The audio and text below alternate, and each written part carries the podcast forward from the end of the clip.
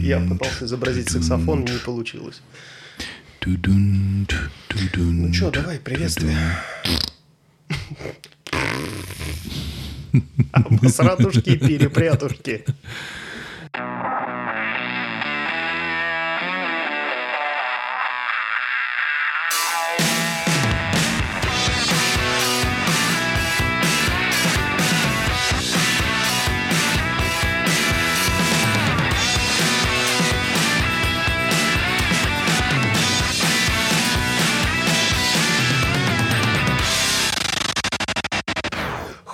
Хола, амигасы, амигессы. С вами четвертый выпуск подкаста «Не очень бешеные псы», где Димочка и Денисочка говорят о том, что нас Бесит.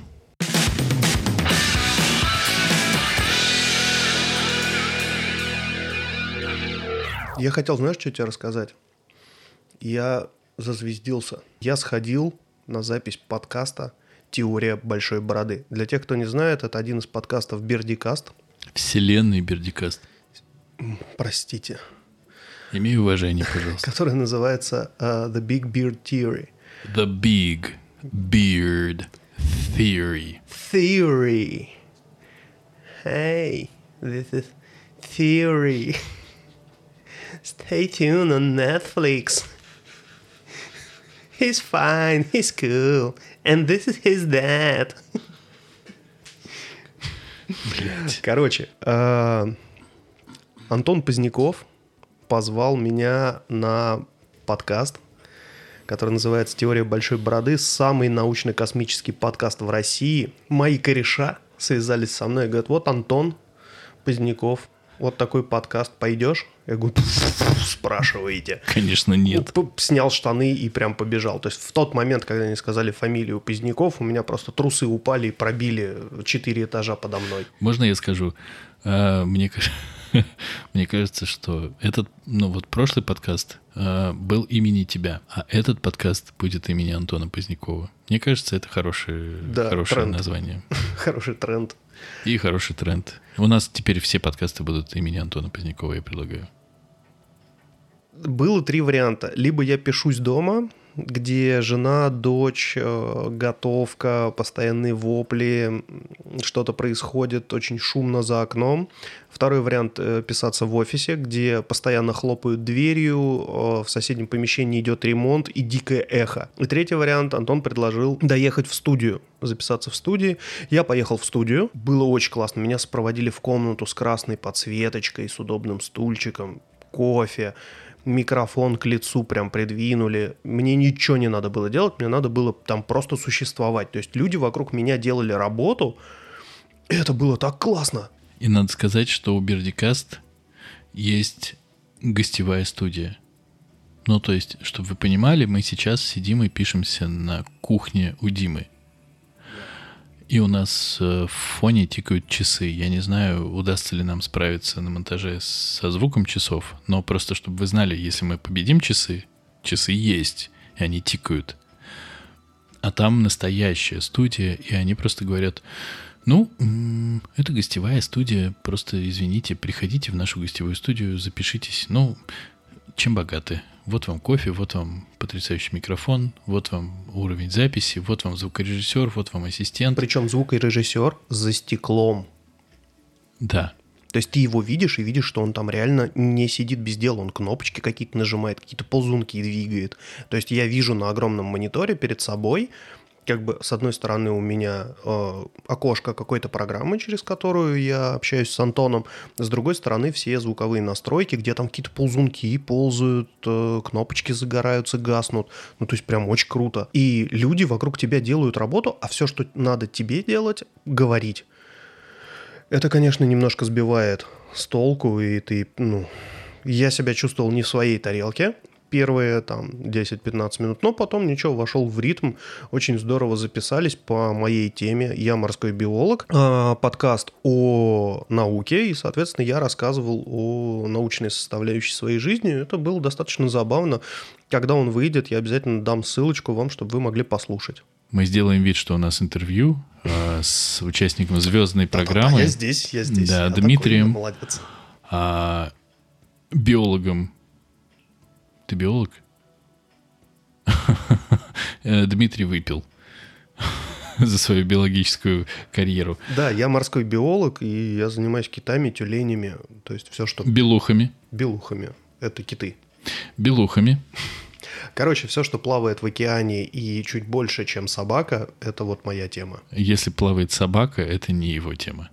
Собака сама должна собой заниматься. Скажи, пожалуйста, тебе было интересно разговаривать с Антоном? Безумно. Спасибо. А к следующей теме.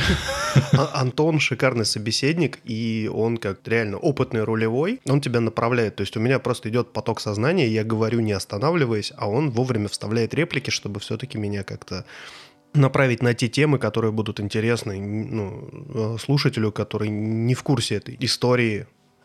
Ну, вообще, эм, мне хочется сказать, что может показаться, что мы сейчас с, с чего-то вдруг рекламируем эм, теорию большой бороды, Бердикаст, Антона Позднякова. На самом деле не Давайте так, совсем пошли так. в жопу, мы рекламируем, это хороший подкаст, слушайте его.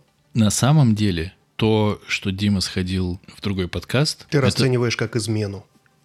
и это тоже, конечно, больше между нами ничего общего нет. Но мне кажется, мне кажется, что на самом деле это очень клево. Потому что, да не обидится Бердикаст, Антон Поздняков и Теория Большой Бороды, но в какой бы подкаст ни сходил Дима, все равно было бы очень клево, потому что это другая сторона, ну, как бы подкастинга, Ну, типа, к давай- которому... да- давайте я просто проведу аналогию, чтобы слушатели, неискушенные в подкастах, понимали, как это работает. Вы глупый, необразованный крестьянин, который копается у себя в огороде. А мы ваши господа. Нет, а тут его позвали выпить чаю с барином. Давайте я проведу аналогию, чтобы вы понимали. Вы начали клеить модельки самолетов из журнала «Авиация», который покупаете в Союз Печати, по 99 рублей. А вам позвонили и сказали, слушай, э, а хочешь сходить на завод, посмотреть, как сваривают настоящий аэробус? Ты такой, «Э, да, конечно. Почему? Ну ладно, я иду. Вот, примерно так. Я, Здесь... я подъехал. Какого я, блядь, шлагбаума? Встретьте меня, пожалуйста. Правда, нет никакой попытки отдельно похвалить Бердикаст, они в похвалении нуждаются, но просто очень клево, что когда ты начинаешь заниматься подкастами, тебя зовут в подкаст, и ты, получается, смотришь на это со всех сторон, со стороны гостя, со стороны э, ведущего, э, со стороны монтажера, неважно. Это очень клево. И учитывая, что у нас сейчас четвертый выпуск, у нас еще никуда не делся запал молодецкий наш. Четвертый юбилейный. Следующий будет э, тринадцатый. Шест- Шестой. И шестой, У юбилейный. нас, мне кажется, все выпуски юбилейные должны быть кратны двум. У нас, Это мне значит, кажется- мы две серии еще продержались. У нас, мне кажется, все выпуски юбилейные. Короче, Ты просто... юбиляр. Короче, это просто действительно клево, что правда какое-то развитие подкастов есть, и мы не сами по себе существуем, и они не сами по себе существуют. И вообще нам повезло с соведущим, друзья. У нас есть Дима, а он морской биолог. Fuck yeah! Да, потому что Дениса... Ну, вы, наверное, не ожидали, да, что морской биолог ведет себя так. Ну, он же морской биолог, а он такой, fuck yeah! Т- Давайте вы больше не будете его приглашать. Ладно, Диму мы уберем из подкаста, останется И я хотел закончить, э, скажем мою так, мысль. это- Мгм, не, спасибо. не- не твою мысль, а тему, тем, что, ну, вообще, в принципе, чуть-чуть коснуться подкастов. Мне кажется, подкасты — это все-таки такая очень интересная история, что... Как бы это правильно сформулировать-то? Это контент, который легко потреблять. Ну, то есть ты установил одно приложение, подписался на те подкасты, которые тебе интересны, вставил наушники, ты их слушаешь. То есть тебе не надо там выделять время, чтобы посмотреть видео на Ютубе, да, если ты подписан на какой-то канал. Тебе не надо там ехать на концерт, если ты любишь какую-то группу. Да, ну то есть это просто какой-то контент, который очень легко употребить, когда ты, ну вот, например, ты подписан на какой-то журнал, он тебе приходит на почту, ты его там распечатываешь, проглотил за полтора дня, все, ты доволен, как бы жди еще месяц, пока выйдет новый номер. С подкастами абсолютно точно так же. Ты его прослушал, тебе понравилось, у тебя есть целая неделя, чтобы на... осмыслить то, что ты услышал. Может быть, написать комментарий. Это, кстати, подкастерам очень нравится, когда им пишут комментарии или какие-то отзывы, фидбэк. Это всегда важно. И вот эта вот история, то, что это очень легко употребляемый контент, она, мне кажется, в ближайшее время не кончится. Ну, то есть это действительно на долгие года. Это не стареющий формат. Да? Нет? Меня закидали факами, пока я все это рассказывал. Мое мнение никому не интересно. Срать, срать мы хотели. По поводу подкастов, мне очень нравится история, что мы только-только вписались в этот движняк. Мы не знаем, когда мы выпишемся. А, мы слушаем много подкастов. Если на двоих... Если что, выписаться просто так нельзя. Надо выписываться куда-то. Это законодательство в России такое. Ты не можешь выписаться из квартиры просто так в Ну, никуда. Тогда мы в нефтянку выпишемся из подкастов. Окей?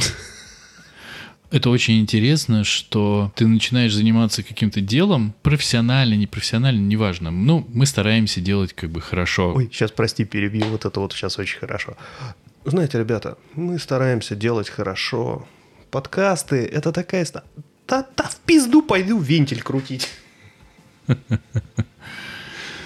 Мы стараемся делать хорошо, и это, это правда никак не связано было между собой, но когда Димочку позвали в теорию большой бороды, я кайфанул.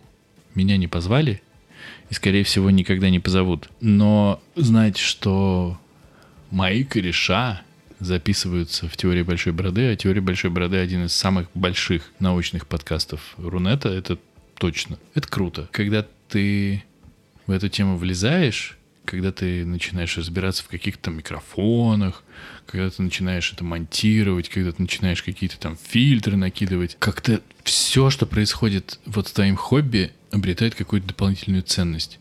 Это очень круто. И у нас подкаст о том, что нас бесит. Простите, но сейчас мы рассказываем о том, что доставляет нам кайф. Да. Да. Нас Может быть, бесит, потому что мы не можем в силу каких-то причин делать это чаще. Хотя, с другой стороны, если бы мы делали это чаще, может быть, оно нам надоело. Нас радует, что мы делаем подкаст о том, что нас бесит. Вот сейчас благородный звук был.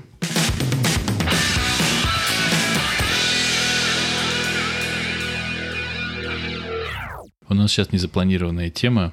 Сегодня до записи подкаста мы вне подкастов общались с Антоном Поздняковым. Опачки. И вот вы прикиньте, подкастеры, которые выпускают четвертый выпуск подкаста, общаются вот так, по-свойски. Общаются с человеком, который делает, ну, правда, большой подкаст. Сколько? Семь лет? Пять? Ну, много. Много лет. Много лет.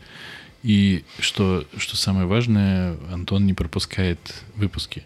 То есть у него выпуски выходят по четвергам, каждый четверг, все время существования подкаста. Каждый, сука, день. Каждый четверг, все время существования подкаста. И было очень интересно поговорить с человеком, который уже столько всего попробовал, посмотрел. А вот я не понял, у нас серьезно выпуск имени Антона Позднякова сегодня будет? Да. Я, Вот. я смирился, ладно. И- Антон, привет. Привет, Антон. Спасибо тебе.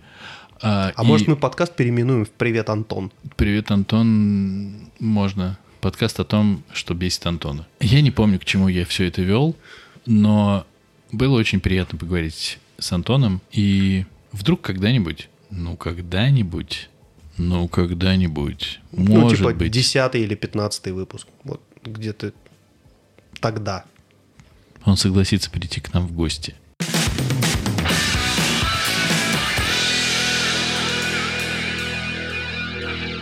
Скажи, смотрел ли ты «Ход королевы»? Ход, в смысле, горячей королевы? Нет, не, не в смысле ход-ход-ход, а в смысле шаг на одну клетку, например.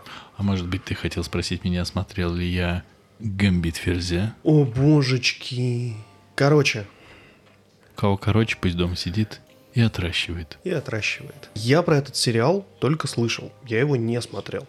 Но я был, можно сказать, одним из инфлюенсеров этого сериала. Потому что я на работе сказал, пацаны, смотрите. И все начали смотреть, реально. А почему ты И- так говорил?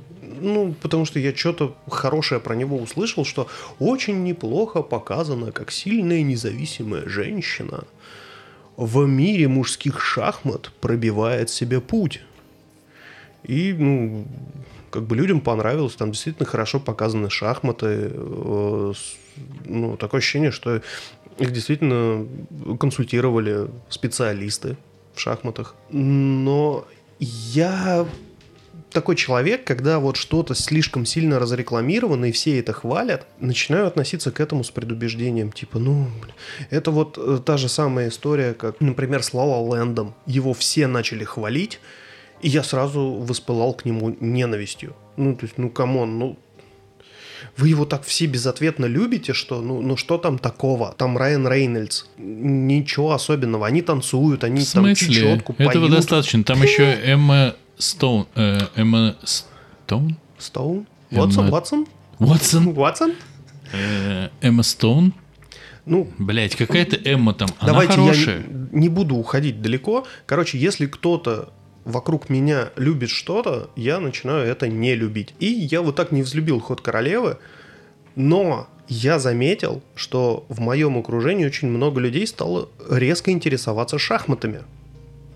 Да ладно. Да, люди сидят прям на шахматных сайтах, учат все эти ходы, тактики, там ход э, Глуховского, не, не, ну там, я, я просто не знаю вот все эти стратегии. Ты не начал интересоваться шахматами. это я пон- не это начал, уже потому поняли. что я не смотрел этот сериал, но люди-то начали интересоваться. И статистика в интернете показывает, что посещаемость форумов специализированных... Форумов. Фор- Представляешь, есть форума по шахматам. Форума. Да, по шахматам. Боже мой. Форумы Боже. по шахматам, на которых сидело три с половиной коллеги. А Прошу тут тебя, хи- продолжай говорить форума. Херак и 6 тысяч человек за сутки На форумах. на форумах. Вау. Но, тем не менее, в общем, э, популярность сериала, да, его реально посмотрело очень много человек. Так это Он- форумчане все? Форумчане, Они, шахматисты. они скинули друг другу ссылку, а потом скрытым текстом через спойлеры Так вот, друг стали- другу показывали. Стали очень популярны чемпионаты по шахматам, те, которые проводятся сейчас онлайн. Давай так. Вы видели, кто играет в главной Нет, роли нет, этого нет, сериала? подождите, я просто к чему все это веду? Почему после сериала «Викинги» никто не поехал грабить английские аббатства? Очень просто. Вы видели, кто играет в главной роли сериала «Ход королевы» или «Гамбит Ферзя»? За мат извини. А, Я, не, я даже не знаю, как ее зовут. Аня Тейлор Джой. И она роскошная. Ну, у нее просто большие глаза. Очень большие глаза. Мне просто Денисочка сейчас показал фото... Графию. У нее не только большие глаза, у нее еще и декольте очень глубокие. А очень красивая женщина, Которая играет в шахматы. Ну, которая играет женщину, которая играет в шахматы. Да, вот поправили. Тем не менее, почему, если красивая, очень красивая женщина, которая играет женщину, которая играет в шахматы, вызывает интерес к шахматам, но сериал «Викинги» не вызывает интереса грабить католические аббатства в Англии? Сериал IT Crowds породил колоссальный взрыв интереса к IT. Все начали участвовать в хакатонах, все решили, что они тоже могут что-нибудь эдакое разработать, давайте сделаем приложение. Мне кажется, это какой-то вот такой эффект сериалов, который врывается в нашу жизнь внезапно. Ну, то есть, почему после сериала «Утопия» никто не начал ходить с желтой сумкой и пытаться втирать э, Кстати, соль в глаза? Про сериал «Утопия». Британский сериал, который мы обсуждали в нулевом выпуске. Который вы никогда не В услышите. лучшем выпуске этого подкаста, который вы никогда не услышите. Он вышел на Амазоне, да-да. И как минимум в Завтракасте уже о нем говорили. И уже говорили, «Ца, там как в сериале «Утопия». Ты представляешь? Ты представляешь? Да, и пока ты говорил про все остальное, я посмотрел, кто играет в главной роли сериала «Викинги», и я не понимаю, почему никто не пошел жечь. потому что в главной роли сериала «Викинги» играет Кэтрин Уинник. Да. Мне кажется, это все, что нужно знать. Да, это прям, ребята, это прям вин-вин. Короче, кто не смотрел «Викинги», рекомендую. Мое уважение. И почтение. Вы просто под заставочку даже, которая заставочка сериала «Викинги» каждого сезона, каждой серии, она шикарна. Ну и для протокола, я не смотрел сериал «Викинги», не собираюсь его смотреть и считаю его, конечно, полным говном. На всякий случай, не смотрел, я осуждаю. Respect your authority.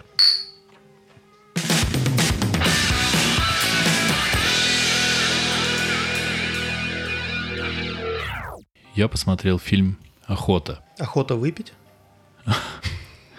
«Охота выпить» — это следующий фильм. А предыдущий — это «Охота». Я вам хочу рассказать, постараюсь в двух словах, о том, откуда вообще взялся фильм «Охота» в моей жизни. Дав- Давайте сразу расставим все точки над «и». Я не смотрел фильм «Охота». У меня нет друзей, которые могли бы его посоветовать. Да кого я обманываю? У меня, в принципе, нет друзей. А, ну А, да. Да. Это не И я. Второй момент. Э, Я специально его не смотрел и ничего про него не читал, чтобы сейчас изливать тонны негатива на Дениса со словами «Какого хрена? Ну, э, вот это вырежем». «Охота» — это фильм режиссера, Александра Балабанова! по-моему, Томаса Винтерберга. Ох, блядь, вот это я промахнулся. Ну, немножко. а Особенно с Александром Балабановым ты промахнулся. А он Алексей? Алексей. Геннадий? И он умер. Блядь, как стыдно. Не, ну Чё, не стыдно, серьезно? он правда умер. Это к тебе не имеет отношения. Человек умер независимо от тебя. А, Это, знаешь, вот испанский стыд, когда кто-то умер, а стыдно тебе. Блять. Томас Винтерберг — это режиссер, который участвовал в движении, которое организовал он э, вместе с Ларсом фон Триером и еще определенным количеством режиссеров, У, понеслась. которые вы не будете смотреть. А, Движение называется «Догма 95», и первый фильм, первый, самый первый фильм, который был снят в, в рамках этого движения, это был фильм «Торжество». Фильм очень простой. А, Собирается родня на день рождения папы. Очень богатого папы, очень много родни, ну, не только родня, всякие зятья, всякие там подруги друзей, друзья подруг, друзья там дочерей, всякое такое. Звучит как начало фильма «Достать ножи». Звучит как начало фильма «Что я должен смотреть? Серьезно, вот это?» А еще надо отметить, что дочь именинника какое-то время назад покончила жизнь самоубийством. И один из сыновей именинника вместо тоста говорит о том, что папа в детстве и его, и эту дочь, которая покин- покончила жизнь самоубийством, насиловал. Охуеть. И Это вот все, ну, как бы, вся реакция, которую ты сейчас от меня получишь. нам показывают, как реагируют на это гости. Хочешь знать? Да, это было бы неплохо. Гости говорят, «Хм, что ж, за здоровье именинника, поднимем бокалы. А, то есть И- они решили сгладить, да, неловкую ситуацию. Да, Они- да, он причудливый.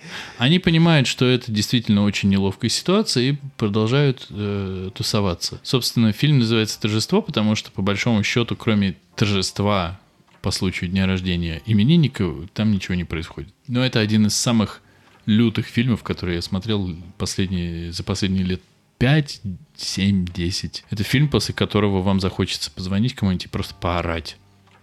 Ну, может быть, другу, может быть, подруге, может быть, На брату. всякий случай озвучь еще раз полное название фильма. Полное название фильма «Торжество». Томас Винтерберг. Так вот, Томас Винтерберг взял да и снял еще фильм. Он снял еще много фильмов, но один из тех, которые я посмотрел, называется «Охота». Этот фильм мне рекомендовали очень сильно в киношколе, и вообще о нем говорили мои достаточно близкие люди. А стоит отметить, Денисочка учится в киношколе. Стоит. А фильм «Охота», в котором играет главную роль а, Матс Микельсон, тоже очень простой. О, божечки, я люблю его. Хочу от него детей. Матс Микельсон играет воспитатель в детском саду, или в начальной школе, ну, по-моему, в детском саду, в которого влюбляется э, девочка. То есть, так, подожди. В фильме «Охота» снимается Матс Микельсон. Точно так. А какого хера ты мне не сказал? Я бы уже посмотрел его. Она в него влюбляется, делает ему Валентинку, вручает Валентинку, и он ей говорит, послушай, ты мне вручила Валентинку, но давай, пожалуйста, ты отдашь это какому-то мальчику, который тебе нравится. Или, может быть, отнесешь домой. Ну, потому что не очень ловкая ситуация, когда ты мне, ты шестилетняя девочка, даришь мне 42-летнему мужику Валентинку. Воу, подожди, я опять все пропустил. Это была одна из воспитанниц детского сада или это была мама этой воспитанницы? Шестилетняя девочка. Воу. Он ей это говорит, она обижается, и под конец дня того же самого говорит главной воспитательнице, что он показывал ей свою писю, О, божечки. которая торчала как палка. Так, и я вот сейчас тебя остановлю. Значит так, э, советы бывалых. Рубрика. Рубрика «Советы бывалых». Мужики, не заходите в лифт с незнакомыми детьми. Да, что уж там говорить, и со знакомыми детьми тоже не заходите в лифт. И вообще старайтесь держаться подальше от детей. И от лифтов. И от лифтов. И вообще от замкнутых пространств. Ходите пешком, это здоровее будете. Самый оптимальный вариант иметь при себе трех свидетелей, которые с вами не знакомы. Просто И вот Иеговы. да, трех, трех рандомных свидетелей Иеговы берете и водите их с собой. Еще камеру на шлем GoPro, которая все снимает постоянно. И не забывайте носить шлем. Да, не забывайте носить шлем. И я думаю, что будет не лишним одевать на себя, надевать на себя две пластины, на которых написано I'm not pedophile, я не педофил, и что наверняка та же фраза на немецком, арабском, французском и китайском. На русском можете не писать. Да, потому что, скорее всего, вы получите пиздюлей. В рожу. И Вырезаем нахуй. без спойлеров, если говорить про этот фильм, у Матса Микельсона, точнее у его персонажа, все пошло немножко наперекосяк. Я, конечно, не хотел рассказывать про фильм, потому что это тупо рассказывать про фильм, посмотреть его сами. Фильм неплохой, не хороший, но и неплохой. Посмотреть его стоит, тем более Томас Винтерберг стоит того, чтобы его смотреть. Это правда. Но я хотел поговорить о другом. И эта тема меня немножечко волнует уже на протяжении дово- довольно длительного времени. Вот представь, ты приходишь на работу, к тебе подходит твоя коллега женского пола и говорит, пойдем выпьем кофе. Ну, например, в шоколадницу. Ты говоришь, слушай, ну, давай выпьем кофе здесь. У нас есть кофемашина, кулер, а, мы можем помолоть кофе. Я могу сам сходить за кофе и нам его на двоих принести. Она говорит, нет, дорогой мой, давай сходим в шоколадницу и съедим там чизкейк, например. И ты говоришь, Вот, вкусвиль на втором этаже палатка. Можно взять чизкейк. Очень неплохой. А ты говоришь, ну нет, слушай, у меня много работы, мне нужно работать, э, и тебе нужно работать. а, давай не пойдем. А на следующий день ты выясняешь, что ты, оказывается, пытался склонить ее к оральному сексу в туалете мужском в кабинке. Sexual harassment. Панда. Ты знаешь, что ты этого не делал. Ты знаешь не то, что ты этого не делал, ты знаешь, что ты даже не пил в это время. Ни грамма. То есть вообще не произошло Ты даже ничего. об этом не думал, скорее всего. Естественно, ты об этом не думал. Ты ее знаешь несколько лет. У нее есть муж. У нее, может быть, есть дети. У тебя есть жена, у тебя есть дети. У нее, возможно, есть даже внуки.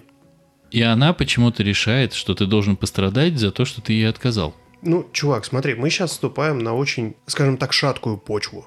Не то, что на болото, да, мы вступаем прям вот в трясину, потому что здесь у нас скорее а, немножечко обратная ситуация, потому что так-то мужское осуждение превалирует. Во многом женщин э, шеймят как раз-таки мужики на работе. А вот обратная ситуация в России встречается очень редко. То есть ты сейчас описал ситуацию, которая, ну, скажем так, возможно, в какой-нибудь европейской или американской компании. В российской компании, пока она не напишет заявление в полицию, ничего, в принципе, не произойдет. Я говорю скорее не о российской или зарубежной компании. Я говорю о том, что сейчас, даже не так, я говорю о том, что я знаю ситуации, реальные ситуации на постсоветском пространстве, когда человека мужского пола обвинял человек женского пола в насилии. Не у человека женского пола доказательств насилия не было, ни у человека мужского пола доказательств невиновности не было. Но, это очень важный момент, человек мужского пола автоматически считался виновным. Ни в коем случае, это очень важно, правда. Я не хочу сказать, что женщины выдумывают все ужасы, которые мужики отвратительные с ними делают. Ни в коем случае. Но выглядит и получается так, что если мужик просто рядом прислонился, он тоже может быть виноват. И фильм «Охота» очень хорошо это показывает. И это на самом деле страшно, потому что фильм «Охота» рассказывает про шведскую страну. Ну, блядь, про шведский город, про Швецию, где, ну, все прекрасные, все милые, все политкорректные. Я попытался представить, как это происходит в России. Если вдруг у меня дочка, я узнаю, что какой-то мужик, даже от своей дочки я узнаю, что какой-то мужик показывал свою, как это говорят, бибу. Стоп. Можно я тебя... Вот сейчас я тебя прерву. Я тебе прерву сейчас, блядь. Перебью вас палками. Пожалуйста. Короче, основная э, идея моя вот э, в разрезе данной ситуации, что своего ребенка до трех лет надо научить словам член, вульва, анус и прочей анатомии. Человек не должен говорить бибка, писюнчик, пипка. Вот, вот эти все уменьшительно-ласкательные, которые непонятные. Потому что когда твоя дочь в возрасте трех лет приходит там с детской площадки, да, а ты буквально на секундочку отлучился там курьера встретить, вернулся на детскую площадку, он говорит, а вот тот дядя показывал мне член. Вот здесь сразу все станет понятно. И что, анус. да, и анус, например. Вот это, Потому что кстати, когда дядя подход. показывал машинку, а она скажет, дядя показывал мне бибику, и ты не поймешь, показывал он ей бибику или бибику. Давайте так, показывал он ей член или он показывал ей реально игрушку-машинку. Потому что это был всего лишь папа там какого-нибудь мальчика, и у него реально была машинка. То есть мы приходим вот как раз к той ситуации, не хочешь покататься на моей ракете, не хочешь погладить мою одноглазую змею, а в результате у чувака реально есть ракета, да, на которой можно покататься, и он владелец парка аттракционов, и у него есть мутант-змея с одним глазом, например. Да, а его все... О, педофил, убить его! Но это не мешает ему быть педофилом. Да, Тем более у него все есть для этого. но если он показывал реально ракету и одноглазую змею, Я, про... я говорил о другом. Я тебе говорю о том, что мы сейчас живем в, во время, когда любое слово обвинения против тебя, как белого гетеросексуального мужчины, означает, что ты виновен. Мы, Презумпция виновности появилась. да, мы перемещаемся из плоскости, где ты э, некий человек, чью виновность надо доказать, ты по умолчанию не виновен. Мы перемещаемся в плоскость, где ты обязан доказать свою невиновность. И это ужасно. Причем, если ты мужик. именно ты белый, гетеросексуальный мужик среднего возраста, Любого. любого возраста, да, ты являешься потенциально, ну, то есть сейчас есть некий тренд, что все мужики насильники, просто некоторые из них прячут свои тайные желания. Да нет никаких желаний, ёб мать, я хочу прийти поиграть в PlayStation и поспать. Нет, Иногда борща. э, Вот это очень важно уточнить. Мы не говорим о том, что ни у кого нет таких желаний.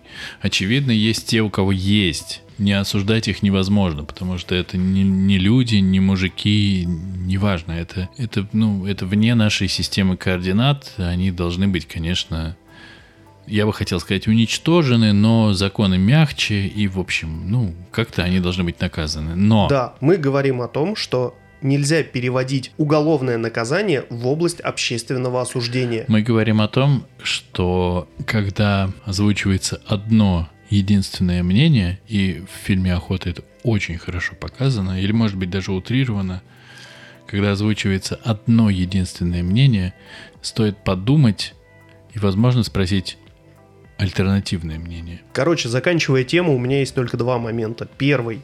Я хотел бы сказать тебе, что, во-первых, в Швеции не так все красиво, как ты себе представляешь. Стокгольм сейчас очень высок по уровню преступности.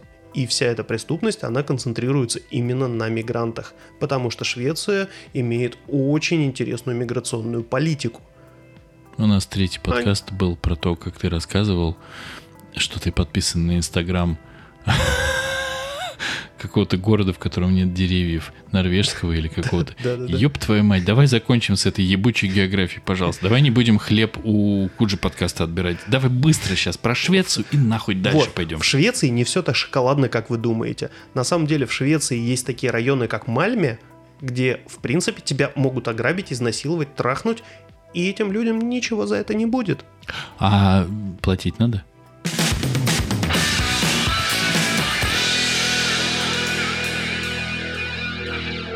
Когда твой батя, не общаясь с тобой 20 лет абсолютно, через 20 лет пишет тебе в WhatsApp. Я не знаю, как он нашел твой телефон, как он вообще вышел на тебя, как он вообще решил тебе написать.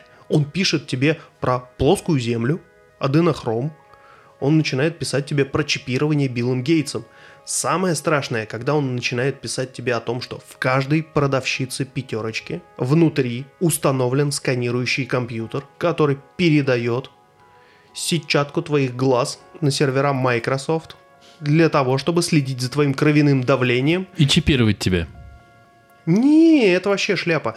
Для того, чтобы следить за твоей радужкой, когда ты покупаешь те или иные продукты, для того, чтобы Microsoft знал, на какую продуктовую иглу тебя подсаживать.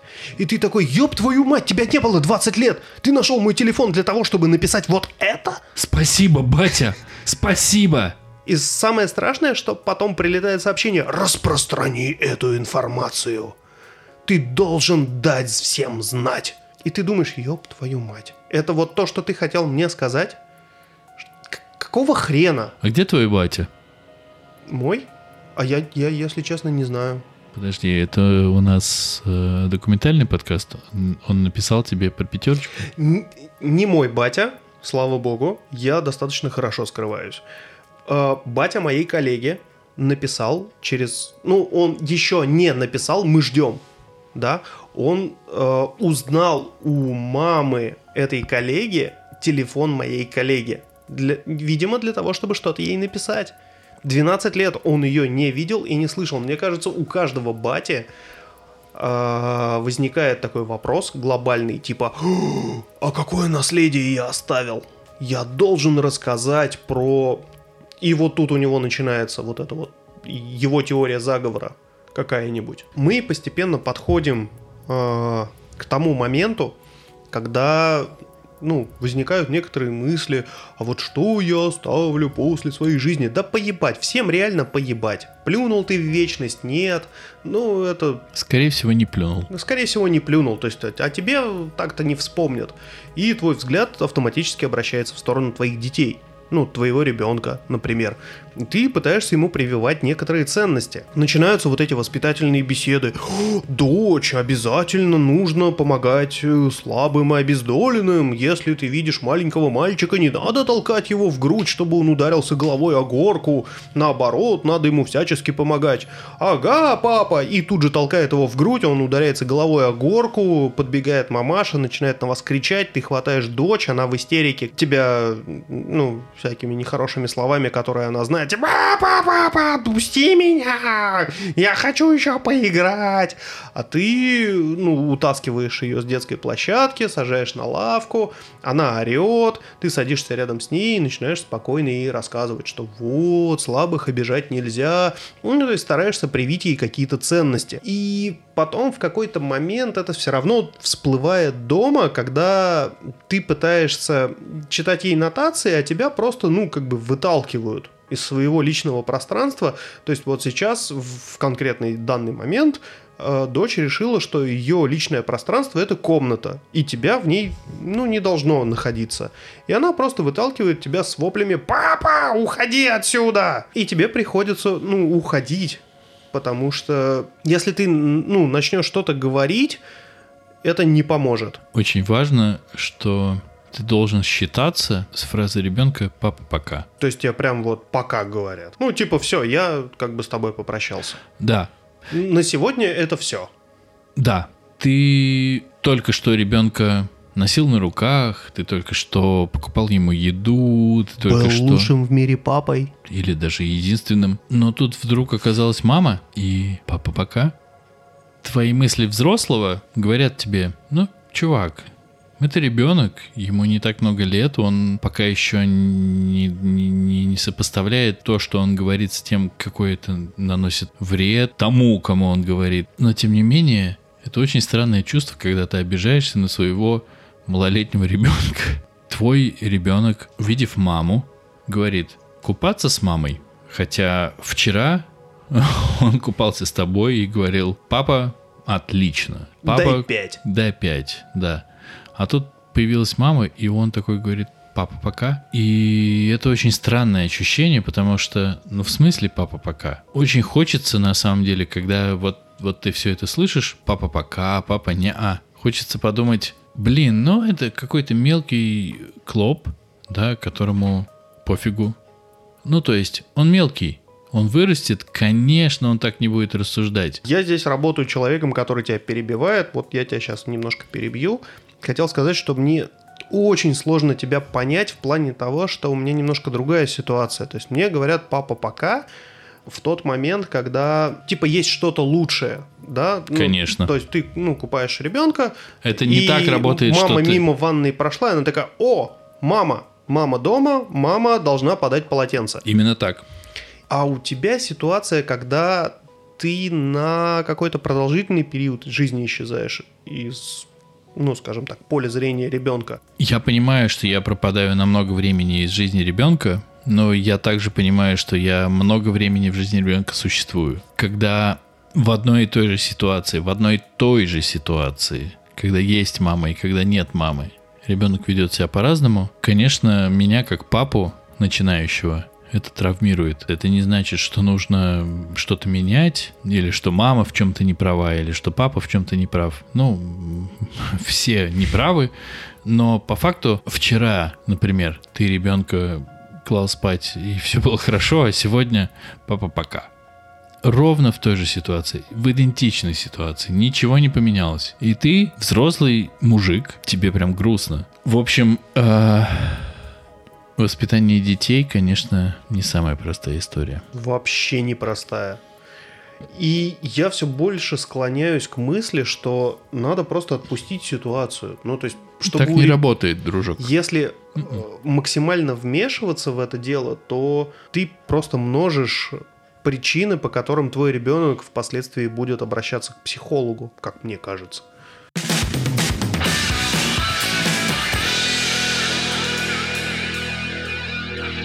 Что у нас есть на момент, когда мы записали четвертый выпуск подкаста. У нас есть ваши отзывы. Мы бесконечно ну, правда, бесконечно за них вам признательны. Любой отзыв в Телеграме или в iTunes значит для нас, вы даже не представляете сколько, потому что, ну, мы очень мало записали выпусков. Держим и, кулачки. И все, что вы говорите, нам дико важно. Наверное, если мы запишем 100 выпусков, 200, 500, 1000, миллиардов, нам будет наплевать, что вы там говорите. У нас будет комьюнити из... 17 человек. Из 37 уже человек, ну, к тому времени, да, Вау. мы подрастем. Вот. Но сейчас, правда, нам очень важно, Два что вы говорите. Будут заносить нам на Patreon. Мы слышали про хронометраж, но вот четвертый давайте считать экспериментальным. Мы не знаем, как он пойдет в эфир после монтажа, правда. Но история, которую мы обсуждали про детей, нам кажется важной. Да. Вот. И, И нас... самое главное сказать, что в этом подкасте на нас сильно повлиял Антон Поздняков. А в следующем выпуске подкастка...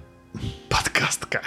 Я думаю, пора заканчивать. Да, давно пора. Я пытаюсь закончить. Ребята. Подожди, подожди, подожди. В следующем выпуске подкаста не забудьте мне напомнить о том, как прошла моя халтурка в театре на Таганке и как я посмотрел еще несколько фильмов, о которых хочется вам рассказать. Возможно, ни одна из этих тем не войдет в следующий выпуск.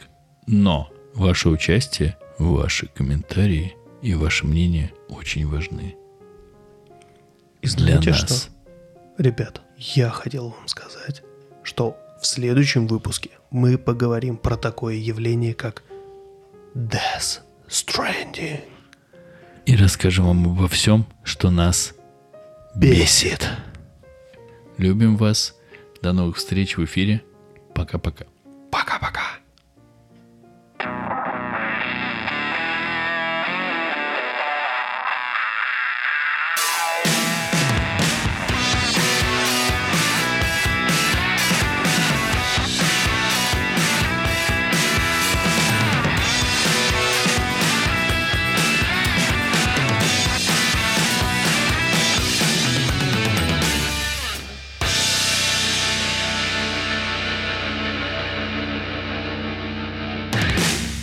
Спасибо большое, что вы нас слушали. Спасибо, что вы с нами уже четыре. Да ты заебал, а, come on.